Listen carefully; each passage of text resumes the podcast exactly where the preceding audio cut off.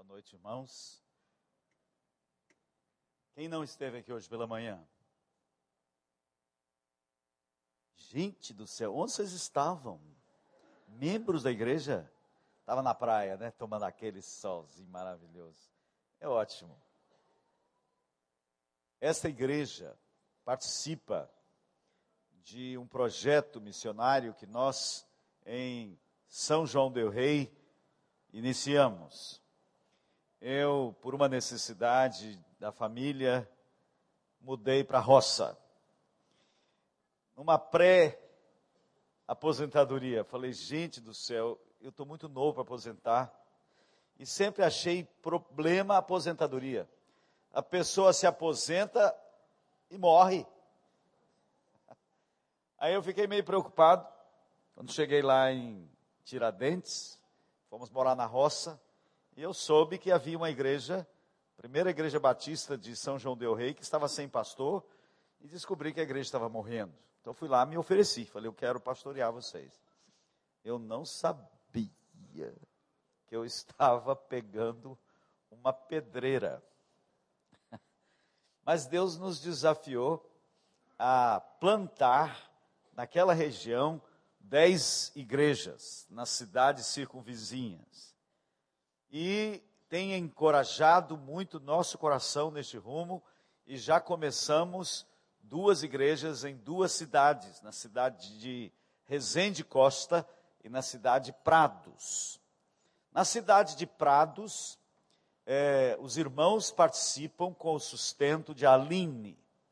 E uma colega da Aline, aqui do seminário, ficou viúva com 27 anos. Imaginem uma jovem bonita, charmosa, com 27 anos, ficou viúva. E ela então disse: Eu vou trabalhar junto com a Aline. Em vez dela ficar chorando a sua, a sua viuvez, ela veio e agora temos duas missionárias em Prados. Pelo mesmo preço de uma, hein? Porque é, a Carla falou: Não, eu vou levantar meu sustento. E conseguiu, com a igreja dela, participar do seu sustento lá em Prados. E eu disse para elas, quando elas chegaram em Prados, olhem para Dores de Campos, uma cidade bem próxima de Prados. E elas estão já em contatos com Dores de Campos. E em Dores de Campos tem um casal que está ouvindo esta pregação pela internet. E hoje me ligaram, a Aline ligou, olha, dá um alô para o Mozart e a Sirlene. Então estou mandando um alô para o Mozart e a Sirlene, de Dores de Campos que estão participando deste culto pela internet. Que coisa fantástica, gente. Que coisa fantástica. Os irmãos não têm ideia de onde a penetração que isso tem. Dores de Campos é uma cidadezinha minúscula ali no interior de Minas Gerais. E esta igreja está participando na vida de pessoas lá. É incrível. Adriano, vem cá. Adriano, meu companheiro de viagem, meu discípulo, futuro pastor da primeira igreja batista de São João del Rei. Estou treinando o camarada, porque daqui a pouco eu tenho que sair fora, né? Fala, ele não sabe que eu ia fazer isso, não. Então, então fala um pouco para esse povo lá do trabalho lá, São João del Rei, lá de. Boa noite, irmãos. É com muita alegria, muita satisfação que a gente vem falar desse trabalho que é um trabalho desafiador para todos nós. Nós estamos numa cidade, numa região aonde nós temos lá uma religião que predomina as cidades, que não prega o evangelho genuíno de Jesus Cristo. E nós temos esse grande desafio, um desafio de levar o evangelho a essas cidades que estão carentes e sedentas do amor de Deus. Então nós pedimos a colaboração, mas sobretudo, não só a colaboração financeira, uma colaboração de oração, de intercessão por todos que estão ali. E que Deus nos abençoe e que nos encoraje a cada dia a realizar esse trabalho. Vai dar bom, pastor, vai?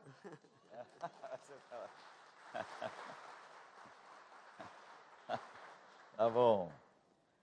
Então, hoje, também a, a, minha, a minha missionária lá falou assim, pastor, pede lá na igreja se tem uma, alguém tem uma maquinazinha fotográfica para dar para a gente. Nós estamos querendo tirar foto das pessoas. Se alguém tiver uma máquina aí fotográfica, que é, é, é bom, pode ser daquela digital mesmo, entendeu? É. Para aquelas missionárias lá no Prados, me procure depois, fala assim, eu tenho a máquina para missionária, Deus mandou dar, então você pode entregar. Tá bom? Ok? É...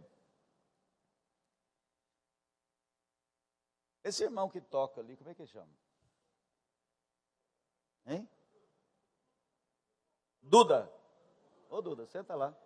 Toda vez que eu chego aqui, o Duda fala assim, pastor, vai cantar dessa vez? Aí eu fico meio constrangido pelo Duda a cantar. Gosto de cantar. Comecei o ministério na Palavra da Vida, 1900, vovó mocinha, e comecei como cantor. Eu era cantor nas cruzadas da Palavra da Vida. Mas negócio de cantor é uma coisa horrível. Você é convidado para casamento, você é convidado para é, um monte de coisa. Eu falei, não, eu não quero gastar minha vida com esse negócio, não. Aí eu falei, não, eu quero ser pregador. Mas até que eu gosto de cantar de vez em quando. E esse cântico é um cântico antigo, bem conhecido e muito amado, e ele me faz lembrar de Jesus entrando na cidade, entrando na cidade de Jerusalém, um homem leproso corre ao seu encontro. Leprosos, os leprosos eram desprezados. Os leprosos, eles usavam é, chocalho no pescoço para fazer barulho, para que os sãos se afastassem. Os leprosos, eles desgrenhavam os cabelos, ficavam igual esse black power de hoje, assim, e gritavam: imundo, imundo, para que os sãos então se afastassem deles. Viviam geralmente fora das cidades e comiam o lixo da cidade. Assim viviam os leprosos, totalmente marginalizados. E quando Jesus está entrando, esse leproso grita: Senhor, ou melhor, não foi entrando em Jerusalém, não. Foi quando Jesus desceu do monte. Quando ele terminou o sermão do monte, no sopé do monte, este homem prostrou-se diante dele e disse: Se quiseres, podes purificar. E Jesus tocou nele, o que ninguém faria. O que ninguém faria. Jesus poderia tê-lo curado de longe. Tudo bem, tudo bem, está curado, vai embora. Vai lá, vai lá. Mas Jesus fez questão de tocar nele. Por quê? De outra feita, entrava Jesus na cidade de Naim e vinha saindo um enterro. O filho único de uma viúva estava sendo levado para o cemitério. Também ninguém tocava no morto, era proibido pelas leis judaicas. Só os parentes mais próximos poderiam tocar e depois ficavam sete dias imundos em purificação. Mas Jesus olha a dor do coração daquela mãe que havia sepultado o marido e agora está levando o seu único filho. Jesus para aquele enterro e toca o que ninguém faria, toca no morto e o levanta e o devolve à sua mãe.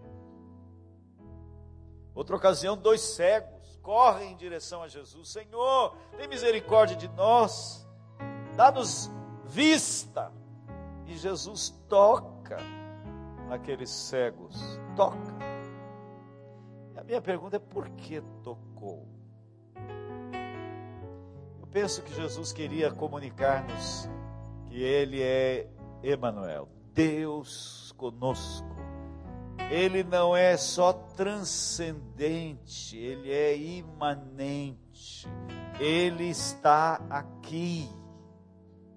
Nós não cremos num Deus lá, nas galáxias distantes, totalmente alheio à dor, ao sofrimento humano. Não é impressionante que Jesus, quando chega no túmulo de Lázaro e vê a dor, quando ele vê Maria e Marta chorando, mesmo sabendo que iria realizar algo fantástico, que iria trazer Lázaro de volta à vida, quando Jesus vê aquelas mulheres chorando, diz a Bíblia que Jesus chorou.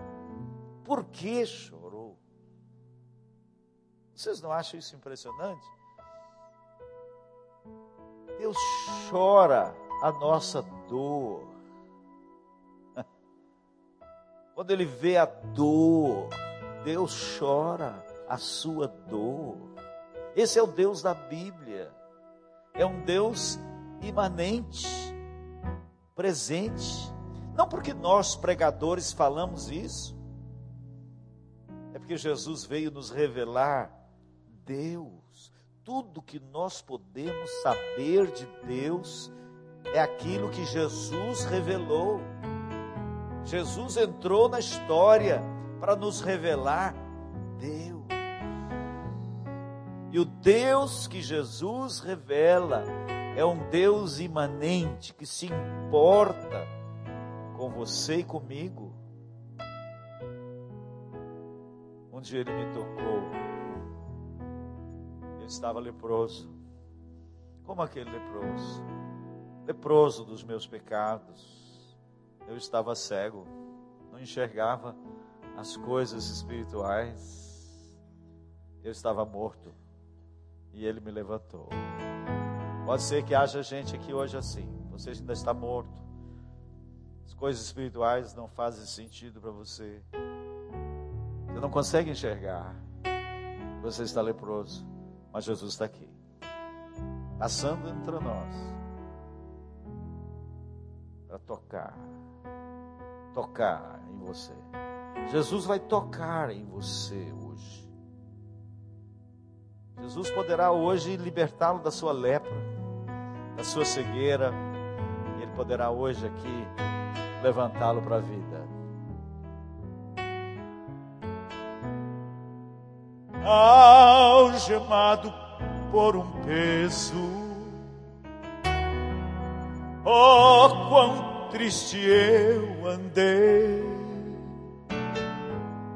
até sentir a mão de Cristo.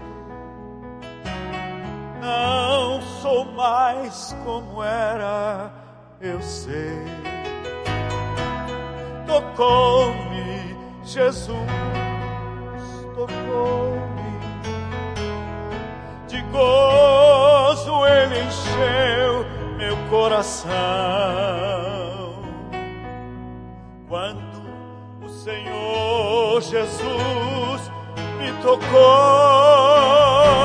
livrou-me da escuridão. Desde que encontrei o amado e senti seu terno amor. Tenho achado paz e gozo, para sempre cantarei em seu louvor. Tocou-me Jesus, tocou-me de gozo ele encheu meu coração. Quando o Senhor Jesus me tocou, livrou-me da escuridão. Tocou-me, Jesus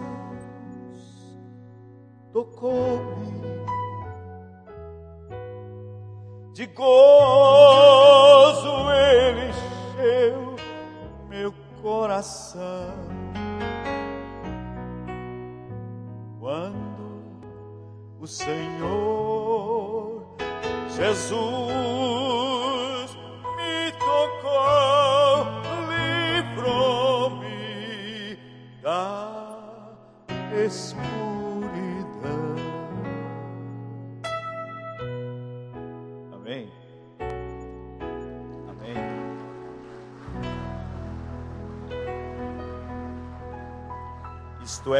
verdade. Isso não é papo de crente. Isso não é que nós somos um bando de imbecis religiosos. Isso foi nos revelado pelo Filho de Deus que invadiu a história. Por que estamos reunidos aqui? Por que, que nos reunimos num lugar como este, regularmente? Neste espaço que erroneamente chamamos de igreja. Igreja não é esse espaço.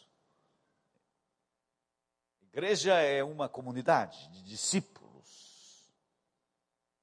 Este espaço também não é casa de Deus. Erroneamente chamamos esse lugar de casa de Deus. No Novo Testamento, essa linguagem é indevida. Casa de Deus são as pessoas reunidas se tornam santuário. Pedro diz que é um santuário de pedras vivas.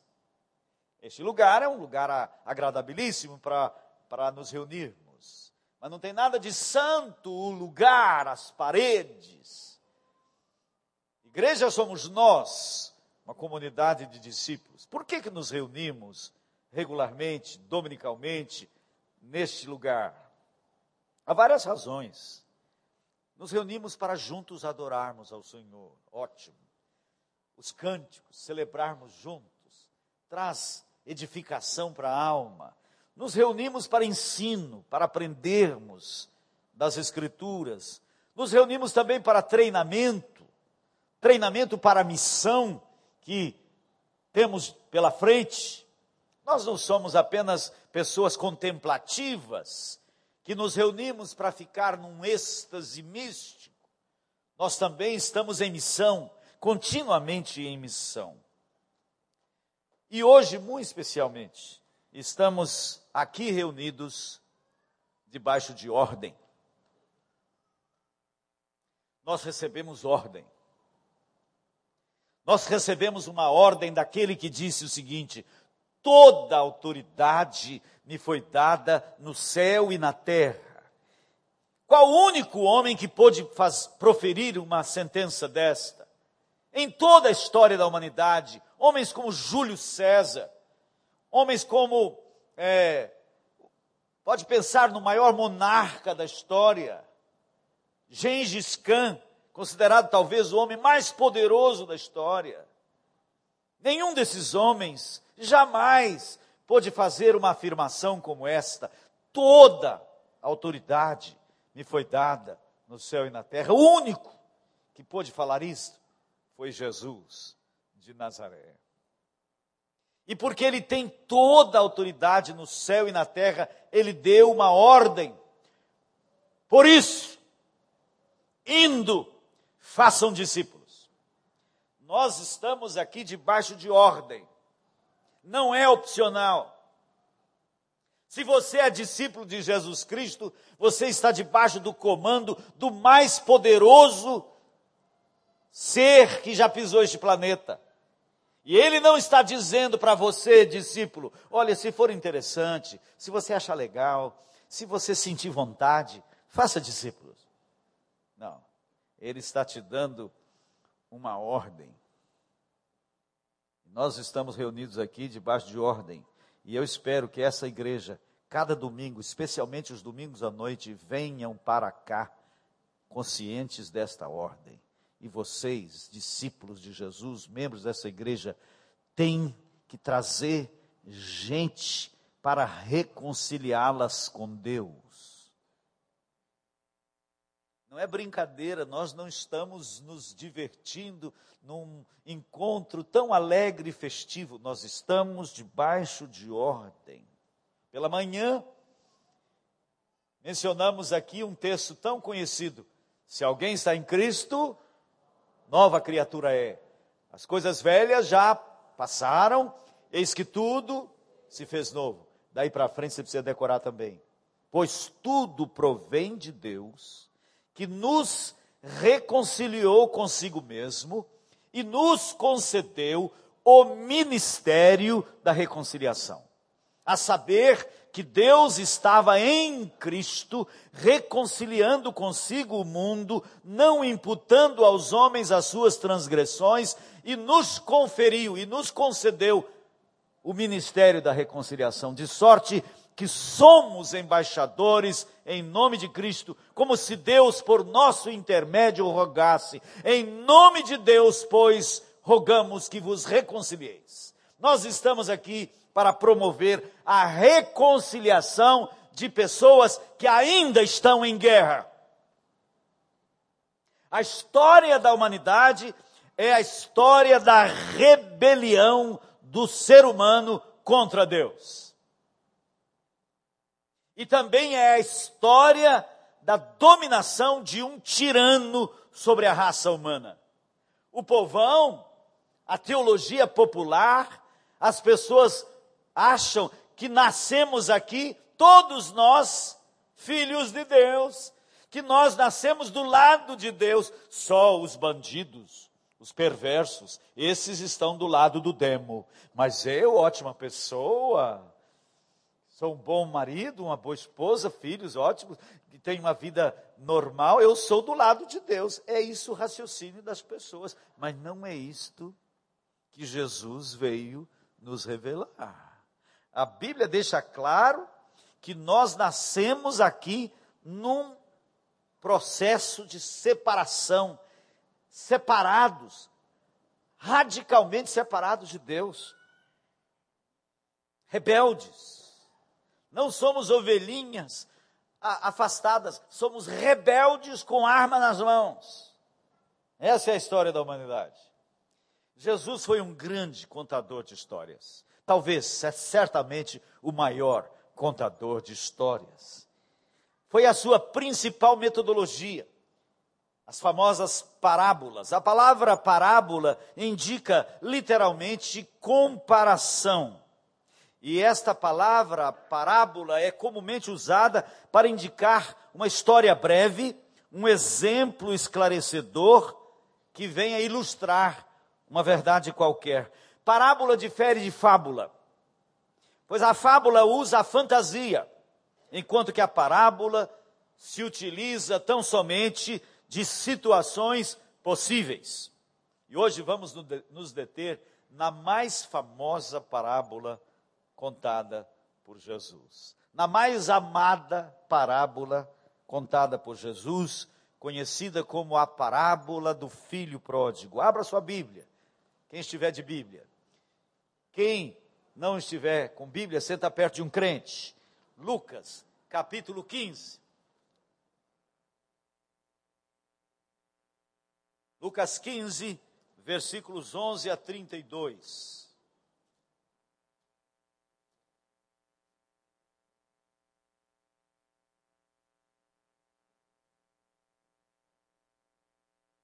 Agora tem esse povo que tem Bíblia no celular, é um progresso incrível, né? Eu vejo o cara sem Bíblia, assim, quando eu vejo ele está lá ticando no celular, está encontrando a Bíblia dele. Ótimo, ótimo. Lucas 15, Continuou: certo homem tinha dois filhos. O mais moço deles disse ao pai: Pai, dá-me a parte dos bens que me cabe. E ele lhes repartiu os haveres.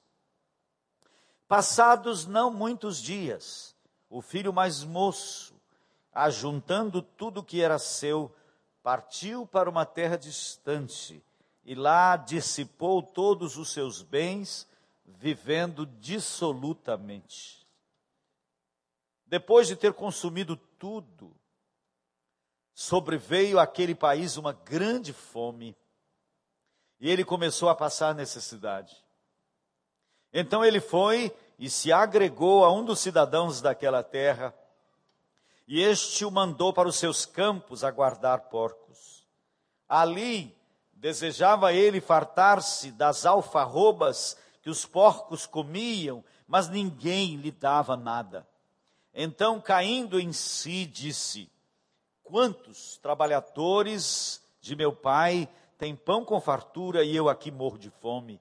Levantar-me-ei, irei ter com meu pai e lhe direi: Pai, pequei contra o céu e diante de ti. Já não sou digno de ser chamado teu filho, trata-me como um dos teus trabalhadores. E levantando-se foi para seu pai.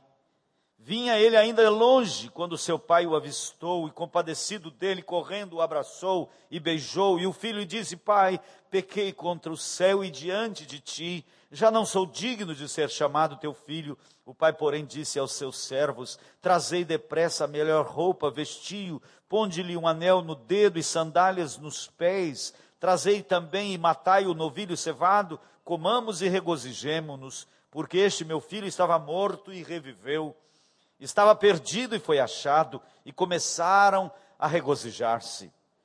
Ora, o filho mais velho estivera no campo, e quando voltava, ao aproximar-se da casa, ouviu a música e as danças. Chamou um dos criados e perguntou-lhe que era aquilo. E ele informou: Veio teu irmão, e teu pai mandou matar o novilho cevado, porque o recuperou com saúde. Ele se indignou e não queria entrar. Saindo, porém, o pai procurava conciliá-lo, mas ele respondeu a seu pai: Há tantos anos que te sirvo, sem jamais transgredir uma ordem tua, e nunca me deste um cabrito sequer para alegrar-me com os meus amigos. Vindo, porém, esse teu filho, que desperdiçou os teus bens com meretrizes, tu mandaste matar para ele o novilho cevado. Então lhe respondeu o pai: Meu filho, Tu sempre estás comigo, tudo que é meu é teu. Entretanto, era preciso que nos regozijássemos e nos alegrássemos, porque esse teu irmão estava morto e reviveu, estava perdido e foi achado.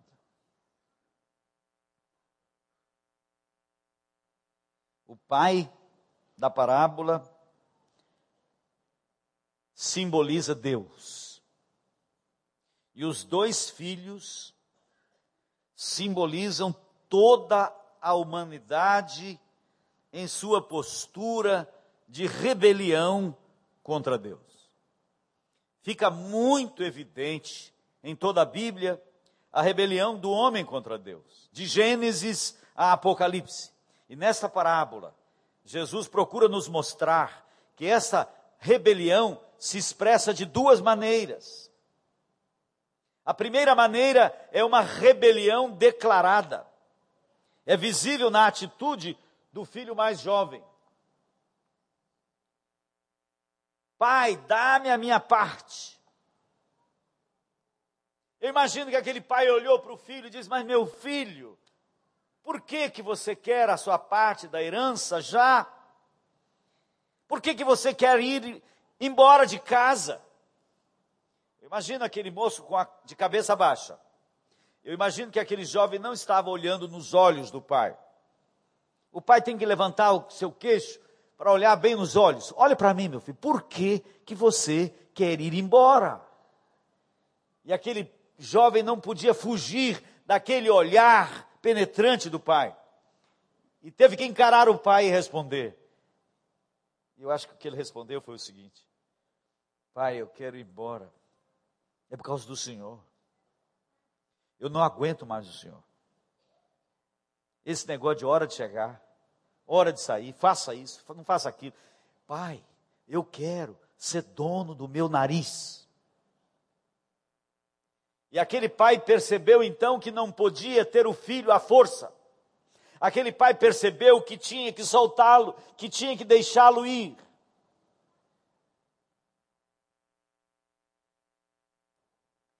Esse filho mais novo simboliza a busca de autenticação. O ser humano quer se autenticar. E ele foi para a terra distante, lá longe é tudo maravilhoso. E ele foi para a terra distante. Tchau, coroa! Assim saiu ele de casa, belo, formoso, dando tchau para os vizinhos. Agora eu vou viver de fato a vida. E ele foi para longe. E diz-nos a palavra que lá longe ele dissipou tudo, malbaratou tudo, jogou pela janela não somente o dinheiro, os bens, mas os valores. Se atolou de cabeça num mundo ante Deus. Então, a primeira maneira nessa história de Jesus de nos mostrar a rebelião do ser humano é esta rebelião declarada. O homem enfrentando a Deus e dando-lhe as costas. Isso está bem evidente na vida deste irmão, desse filho mais novo. Mas há uma segunda maneira desta rebelião se expressar. É uma rebelião camuflada. É a atitude do filho mais velho. Ele não teve a coragem do filho mais novo. Mas lá no fundo, ele tem inveja do seu irmão. Ele fica a imaginar o irmão se lambuzando em tudo que é tipo de pecado. Ele é religioso, ele vai todos os domingos à igreja, mas ele agasalha certos desejos secretos não confessáveis. Ele mantém uma vida externa exemplar, casou muito bem, tem uma família nota 10, mas na intimidade é um frustrado. Sua espiritualidade é nenhuma, pois entrou para a escola dos fariseus, onde o importante é a forma e não o conteúdo os hábitos religiosos e não a verdadeira espiritualidade. O importante é parecer justo.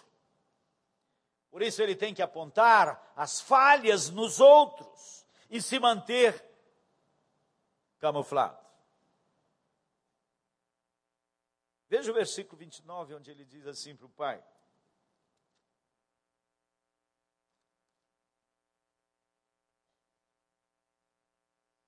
Há tantos anos que te sirvo, sem jamais transgredir uma ordem tua, e nunca me deste sequer um cabrito para legar-me com os meus amigos. Nunca amou de fato o pai. Este jovem, esse irmão mais velho, estava mais longe do pai do que o irmão mais novo. Ele estava geograficamente perto, mas espiritualmente estava mais longe. Ele sempre foi servo e não filho. Sua meta era o cumprimento do dever e não o relacionamento. Ele era um rebelde camuflado de bom filho. A sociedade está cheia de pessoas assim. E a igreja também. Tem muita gente aqui assim.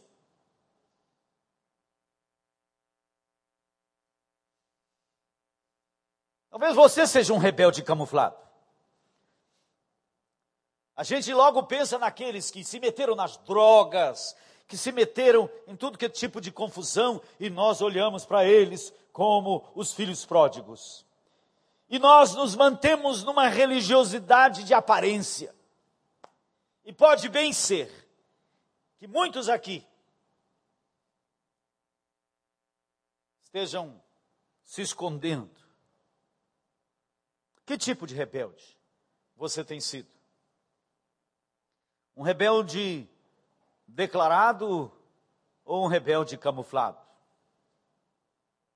O rebelde declarado, nós logo percebemos e oramos pelo rebelde declarado, mas não percebemos com tanta facilidade o rebelde camuflado. Nossas igrejas estão cheias de rebeldes camuflados que se tornam, ao passar dos anos, meros religiosos. Agora, Deus nos coloca todos no mesmo saco rebeldes que carecem de reconciliação com Ele. Nós estamos aqui reunidos para promover essa reconciliação. Vejamos como se deu a reconciliação do filho mais novo. A primeira reconciliação, da rebelião declarada para a submissão desejada. Diz o texto que depois de acabar tudo, todo o seu dinheiro, os amigos sumiram, porque tinha amigos quando tinha dinheiro. Ele foi fazer o trabalho mais vil que um judeu poderia fazer: cuidar de porcos. E lá, cuidando dos porcos, nem a comida que os porcos comiam, os patrões permitiam que ele comesse. Ele estava falido, ele estava na lama. E o que, acontece lá? Diz o texto que caindo em si. E isso é tremendamente importante. O que é, que é cair em si? É ver a realidade, é perceber a realidade. Caindo em si, ele disse: Quantos trabalhadores do meu pai têm abundância, têm comida em abundância, e eu estou aqui morrendo de fome. Levantar-me-ei, irei ter com meu pai e lhe direi: Pai, meu irmão é o meu problema. Pai, eu fui embora de casa por causa do meu irmão, que vinha me atazanando. Eu fui embora de casa por causa do Senhor. Foi isso? Não. Quando alguém cai em si, ele vai lidar consigo e não com o outro. Levantar-me-ei, irei ter com meu pai e lhe direi: Pai, eu pequei. Mas eu não sou digno de ser chamado nem teu filho, mas dê, me dá a chance de ser tão somente um trabalhador aqui na fazenda. Ele ensaiou em casa, ele ensaiou lá na terra distante, Levantar-me-ei, irei ter com meu pai e lhe direi. Ele fez uma cola para que na hora da emoção ele não ficasse a voz embargada, então ele escreveu: Levantar-me-ei, irei ter com meu pai e lhe dizer: Pai, pequei contra o céu e diante de ti, já não sou digno de ser chamado teu filho, mas trata-me como um empregado. E lá, e diz o texto que levantando-se foi. Ele não apenas planejou ir, ele levantou-se e foi ao encontro do pai. Eu fico imaginando aquela cena. Quando aquele jovem saiu da casa paterna, lindo, formoso, roupas caras, calçados os pés, os vizinhos viam que rapaz lindo, fantástico, mas como é que ele volta? Ninguém podia reconhecê-lo. Nenhum vizinho reconheceu aquele mendigo que vinha trotando pela estrada de rosto ferido pela vida. Ninguém o reconheceu. Mas o pai o reconheceu. Quando o pai, e eu fico a imaginar que esse pai vinha todas as tardes para a beira da estrada, da sua casa ele podia divisar a estrada ao longe. E eu imagino aquele pai, todas as tardes, olhando aquela estrada. E neste dia, ele vê um jovem trôpego e ele corre ao seu encontro. Que cena fantástica! E não se esqueçam, Jesus está contando essa história para ilustrar como Deus age. O pai aqui da história é Deus. Foi Deus que buscou o homem. Ele corre em direção ao filho. Eu imagino aqueles dois se abraçando. O pai, o pai não diz: Não, você está muito fedido. Vai primeiro tomar um banho. Não, aquele pai toma aquele filho nos braços. E aquele filho começa a chorar no ombro do pai. Pai, eu não sou digno. Pai, pequei contra o céu e diante de ti. Ele não atribui culpa a ninguém, eu. E o pai nem deixa ele terminar a frase que ele tinha feito. O pai manda os empregados trazerem a melhor roupa. Ele toma banho, veste aquela melhor roupa, roupa principesca. E acontece ali uma nova investidura. Vestem aquele moço com vestes reais, colocam no seu dedo um anel, sabe o que significa isso? Anel era símbolo de autoridade. Com o anel é que se selava os documentos. Esse jovem volta para a casa paterna e é investido de autoridade. Calçam os seus pés, sabe o que significa isso? Naqueles dias, só os escravos andavam descalços. Este jovem sai da casa paterna com a eufórica sensação de liberdade e volta escravo. Escravo do pecado, escravo do, de Satanás, escravo do mundo. Mas quando ele volta para a casa paterna, é que ele se torna livre.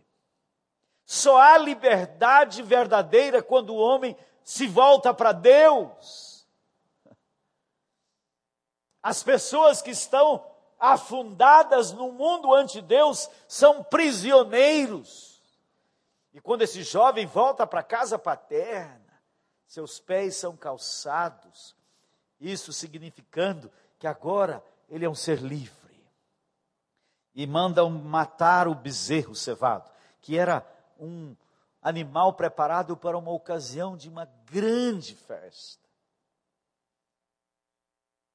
uma nova investidura. Foi assim que aconteceu. Esta é a obra de redenção que Deus preparou. Quando nós nos voltamos para Deus, nós recebemos dele a investidura de filhos. Nós somos agora livres, livres do domínio de um tirano e conhecereis a verdade, e a verdade vos libertará. Só existe liberdade na casa paterna. Vamos imaginar agora a reconciliação do filho mais velho. Não está re relatada no texto, mas presumimos que o filho mais velho, que quando viu as festas, viu o movimento, voltava ele do campo, voltava do trabalho, quando ele viu todas aquelas festas, ele chamou o empregado e disse: O que está acontecendo? E o empregado notificou a ele. E ele se encheu de raiva e não queria entrar em casa.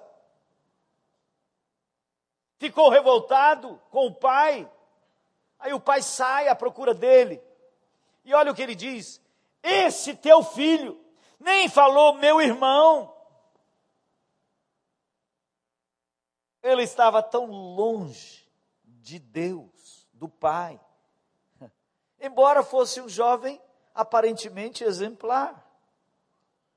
Eu fico imaginando que esta reconciliação aconteceu também, embora o texto não a mencione. Como acontece a reconciliação de uma pessoa religiosa, uma pessoa certinha? Eu cresci na igreja. Fui batizado com 12 anos de idade. Era um menino, um jovem legal na igreja, cantava nos cultos, participava da vida da igreja, bem religioso. Mas meu coração estava muito longe. Eu não tenho lembrança de qualquer pregação que eu vi até os 19 anos, porque as coisas espirituais não diziam respeito a mim. Meu coração não estava ali. Eu gostava da turma. Era legal estar na igreja, participar de todo o movimento de, de point na praia. Bacana! As gatinhas estavam lá, os congressos eu estava lá. Achava ótimo. Mas eu era tão somente um rebelde camuflado. Eu era tão somente um religioso. Eu me lembro uma vez, quando trabalhava na Palavra da Vida, fomos pregar em Presidente Prudente, numa igreja grande lá. Naquela semana, se converteu um diácono. Ele disse: Sou diácono há mais de 20 anos. Ali estava um rebelde bem camuflado. Ninguém pode pensar que aquela pessoa não seja crente de fato ela cumpre todos os deveres. Ela é aluna da escola dominical, ela vem aos cultos, ela canta do coro. É um ótimo fariseu. Jesus contou a história do fariseu e do publicano, e o fariseu orava assim: ó oh Deus, te agradeço, porque eu sou ótimo. Te agradeço porque não sou como os demais homens, roubadores, adúlteros, nem como esse safado desse publicano. Sou ótimo. Te agradeço. Gente, quando eu ouço certas orações de, na igreja, eu, eu, tenho uma sensação esquisita. Vocês já viram algumas pessoas orando? Hoje é mais difícil, mas antigamente eu ouvia umas pessoas orando no culto, eu ficava, eu me colocava no lugar de Deus e eu ficava pensando assim: por que, que aquele cara fala comigo daquele jeito? Porque o cara vai orar e ele fala assim: Senhor nosso Deus, e tem que impostar a voz e falar desse jeito assim. Isso é espiritual. E eu acho que Deus fica rindo. Cara, ele acha para falar comigo, tem que fazer aquela pose toda. Então nós acabamos criando hábitos religiosos esquisitos para parecer aos outros que nós somos ótimos. Até o dia que também caímos em si e percebemos a nossa realidade, que somos rebeldes. E começamos então a abrir os quartos fechados. Começamos a remover as máscaras. E sabe o que, que acontece? Aceitamos o irmão. Incluímos o irmão mais novo. Incluímos aquele irmão que foi um safado. Ele agora é, é meu irmão. Dois meninos estavam brincando e um levou uma pedrada na cabeça. Aí o que levou a pedrada na cabeça foi para o médico, o médico começou a suturar o corte e para ele ficar quietinho, deu dois tabletes de chocolate para ele.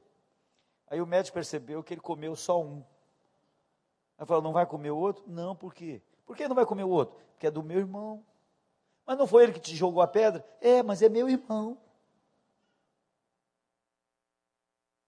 Quando o filho mais velho se rende a Jesus, ele inclui o irmão.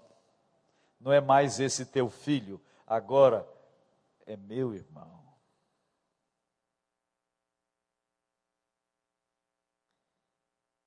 Começa a andar como igreja, como família da fé.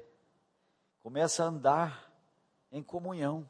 Se andamos na luz, mantemos comunhão e o sangue de Jesus nos purifica de todo pecado.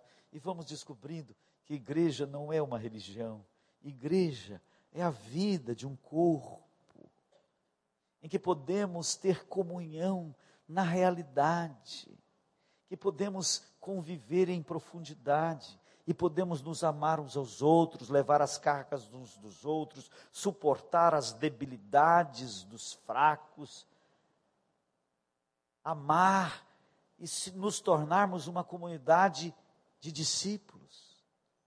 E a religiosidade some e vira espiritualidade. Então, nós estamos aqui reunidos para promover reconciliação. Um menino, adolescente, cansado de morar na, no sítio, tirar leite de vaca, cinco da manhã. Com seus 15 anos de idade, fugiu de casa. Juntou uns trocados, fez uma trouxa e fugiu de casa. Não teve coragem de enfrentar a mãe, as lágrimas da mãe, né? o olhar severo do pai, fugiu, fugiu de casa. Foi para a cidade grande. Porque ele ouviu rádio, não tinha televisão, mas ele ouviu rádio. E ele ouvia das coisas da cidade grande, do jogo do Flamengo que deu uma coça no Vasco, coisas desse tipo. E ele já era flamenguista, ferrenho. Então ele foi para a cidade grande. E lá o dinheirinho que ele tinha logo acabou.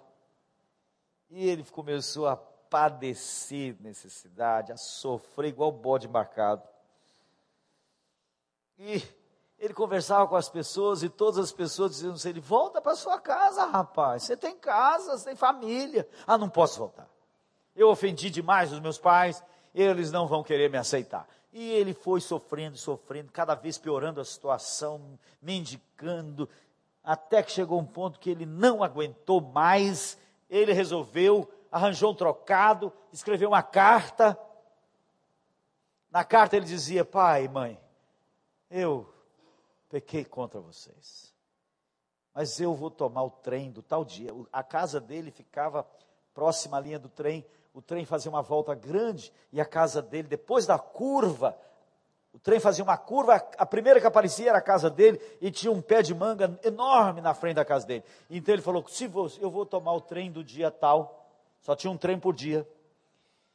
E se vocês me aceitarem de volta, amarrem um lenço na, na janela, ou amarrem um lenço na, na árvore, no pé de manga. Que se eu passar e eu vir aquele lenço, eu sei que vocês me querem de volta. E se eu não vir lenço nenhum lá, eu vou tocar a minha vida. E ele tomou o trem sentou perto de um senhor já de idade e ele estava chorando. E o homem cutucou, ele disse: Moço, o que aconteceu? Conta para mim. E ele contou a história dele para o velho. E ele falou: Minha casa está chegando. E depois daquela, ele falou: Eu sei onde é a sua casa. Então o velho falou assim: Não olha não, deixa que eu vou olhar para você. Pode ficar aí, eu vou ficar bem atento. Não, mas o senhor pode não ver o lenço, não, pode deixar. Aí quando trem foi fazendo a curva, que a árvore começou a aparecer, o velho começou a chorar. Bateu nas costas dele e falou: Rapaz, olha lá para sua casa. Quando o rapaz olhou, não tinha um lenço, tinha lençóis, tinha tudo que podiam amarrado naquela árvore. Eram os pais dizendo: Volte, meu filho, volte. Um dia, Deus levantou o seu filho numa cruz para dizer à humanidade rebelde: volte. Volte-se para Deus, porque Ele é rico em perdoar. E nós estamos reunidos aqui para declarar isto. E eu quero convidar rebeldes a se voltarem para o Pai. um rebelde moderno. Eu, toda vez que tenho estado aqui, nós cantamos essa música. Regis Danese, um jovem. Tocava num grupo de pagode só para contrariar. Se voltou para Deus. Encontrou a vida. Estudando a Bíblia, encontrou uma história parecida com a dele, história de Zaqueu, e escreveu uma música, que ficou música popular brasileira. É cantada, os pedreiros da minha obra, ela vive cantando. E eu já pergunto para eles, vocês sabem quem que é Zaqueu? Uma ótima oportunidade de pregar para eles. Zaqueu está aqui na Bíblia. Como Zaqueu, quero subir o mais alto que eu puder só para te ver. Lembra da história? Zaqueu, homem baixinho, queria muito conhecer Jesus, tinha ouvido histórias sobre Jesus. E ele então soube que Jesus ia passar pela cidade dele. E ele então correu e a multidão cercava Jesus. E ele era baixinho, ele tentou furar o meio da multidão, mas todo mundo odiava Zaqueu porque ele era cobrador de impostos, ele ficou rico escondendo o dólar na cueca, ele ficou, ele ficou rico de forma desonesta, cobrando os impostos de forma exorbitante, então todo mundo tinha muita bronca dele. E ele tentou varar, sai da lá, sai para lá, Zaqueu. Jesus não quer saber de você, não, Zaqueu. Vai embora. Aí ele não desistiu, então ele sabia que lá na praça tinha uma árvore enorme, ele falou, vou para lá. Ele viu que o cortejo ia naquela direção, ele correu lá para a praça. Subiu naquela árvore e ficou escondido lá atrás das folhas para ninguém ver que o Zaqueu, o homem mais rico da cidade, estava lá. Ficou lá atrás das folhas, escondido. Quando Jesus passa por lá, ah, que coisa incrível. Jesus olha para cima, diz: Zaqueu, desce depressa, porque eu quero entrar na tua casa. Gente, ninguém ia na casa dele. Todo mundo o rejeitava, todo mundo o desprezava. Quando Jesus passa e chama ele pelo nome, o que, que vocês acham que aconteceu na alma daquele homem? Ele disse: Ele conhece o meu nome, ele sabe tudo sobre mim, ele sabe o ladrão que eu sou. Ele sabe como que eu amealhei todos esses bens, e mesmo assim, Ele está dizendo que quer entrar em minha casa. Ele não me rejeita, Ele me aceita desce daquela árvore recebe Jesus e diz para ele: Jesus, eu tenho sido desonesto, eu tenho roubado as pessoas e eu quero devolver.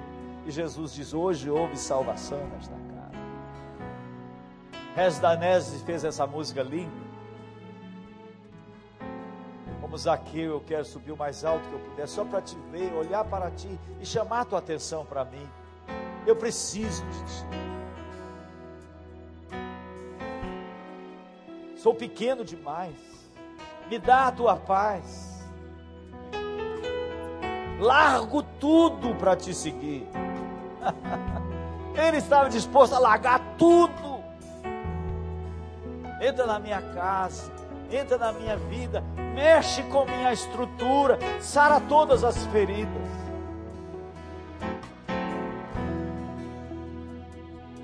É isso que Jesus está aqui querendo fazer ficar de pé. Enquanto cantamos.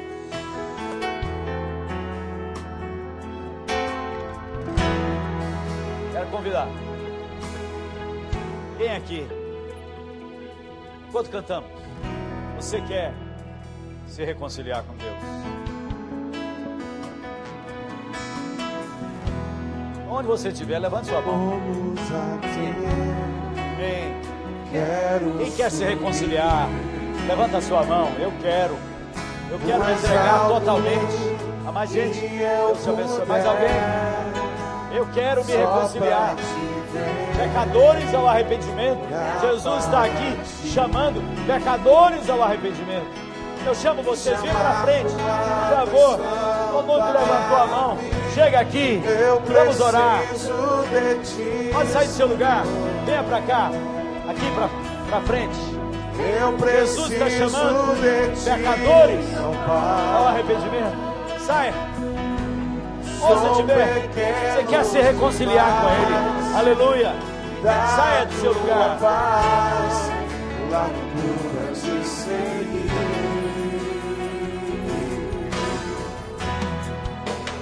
Entra na minha casa. Entra na minha casa, entra na minha vida. Entra na minha vida mexe com minha estrutura, sara todas as feridas, me ensina a ter santidade. Quero amar somente a ti, porque o Jesus Senhor está é aqui bem chamando pecadores ao arrependimento. Como Zaqueu. Saia, pode vir. Se você percebeu isso diz respeito a você. que eu puder. Jesus está aqui chamando. Só para te ver. Desce depressa porque eu quero entrar na tua vida. Venha. E chamar sua atenção para mim. Eu preciso de ti, Senhor. Eu preciso de ti, Pai. Sou pequeno demais, dá tua paz, do lado puro pra te seguir.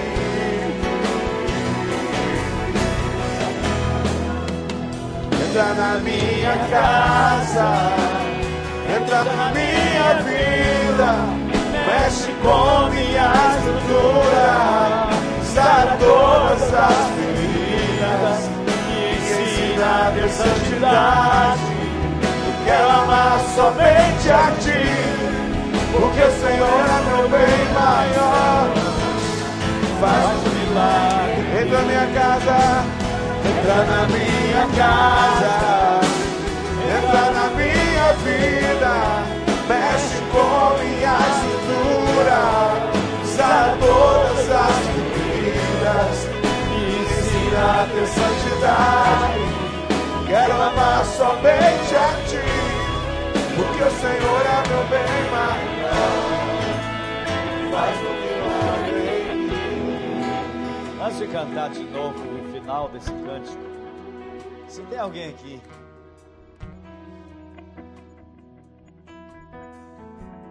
Você nunca não sabe se já aconteceu com você essa conversão que tantas pessoas falam. Testemunhos que você ouve de pessoas que se converteram e você não sabe se isso aconteceu com você. Você se acostumou com a igreja. Você gosta de estar aqui, você não sabe.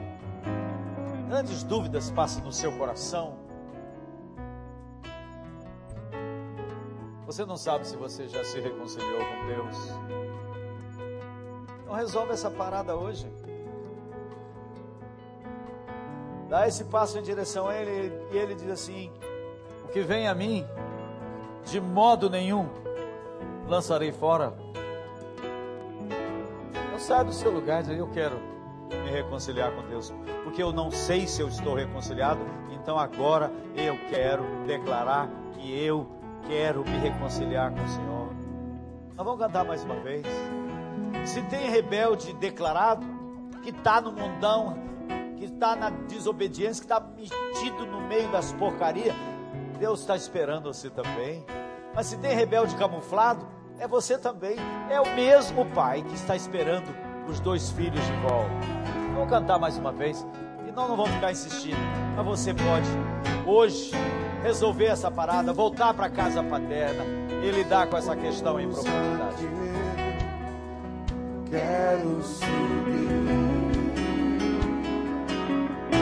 mais alto eu puder, só pra te ver, olhar para ti.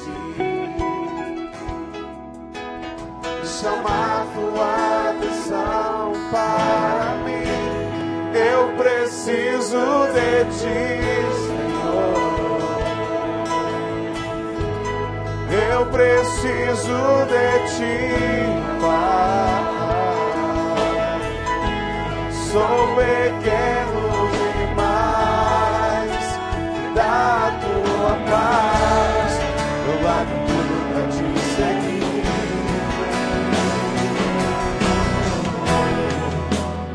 Entra na minha casa, entra na minha vida, mexe com minha estrutura, sara todas as feridas, me ensina a ter santidade, quero amar somente a ti, porque o Senhor é meu bem maior, faz um milagre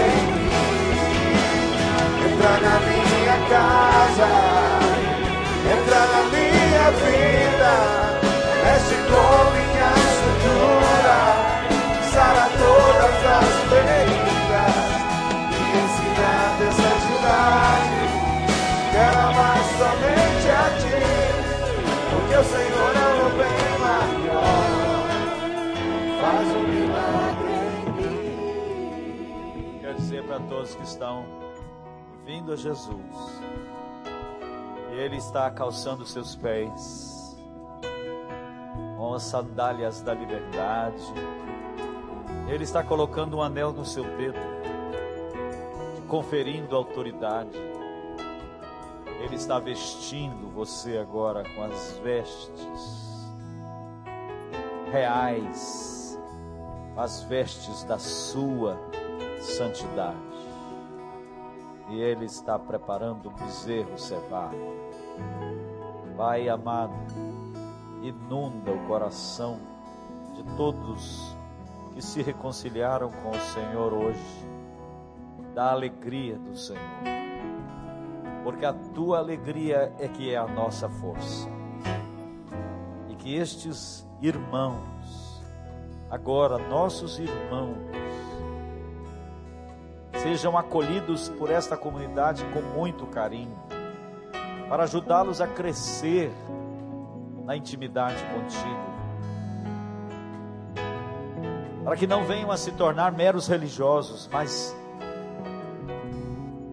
santos, homens e mulheres cheios da vida do Senhor. É isso que te rogamos, em nome de Jesus.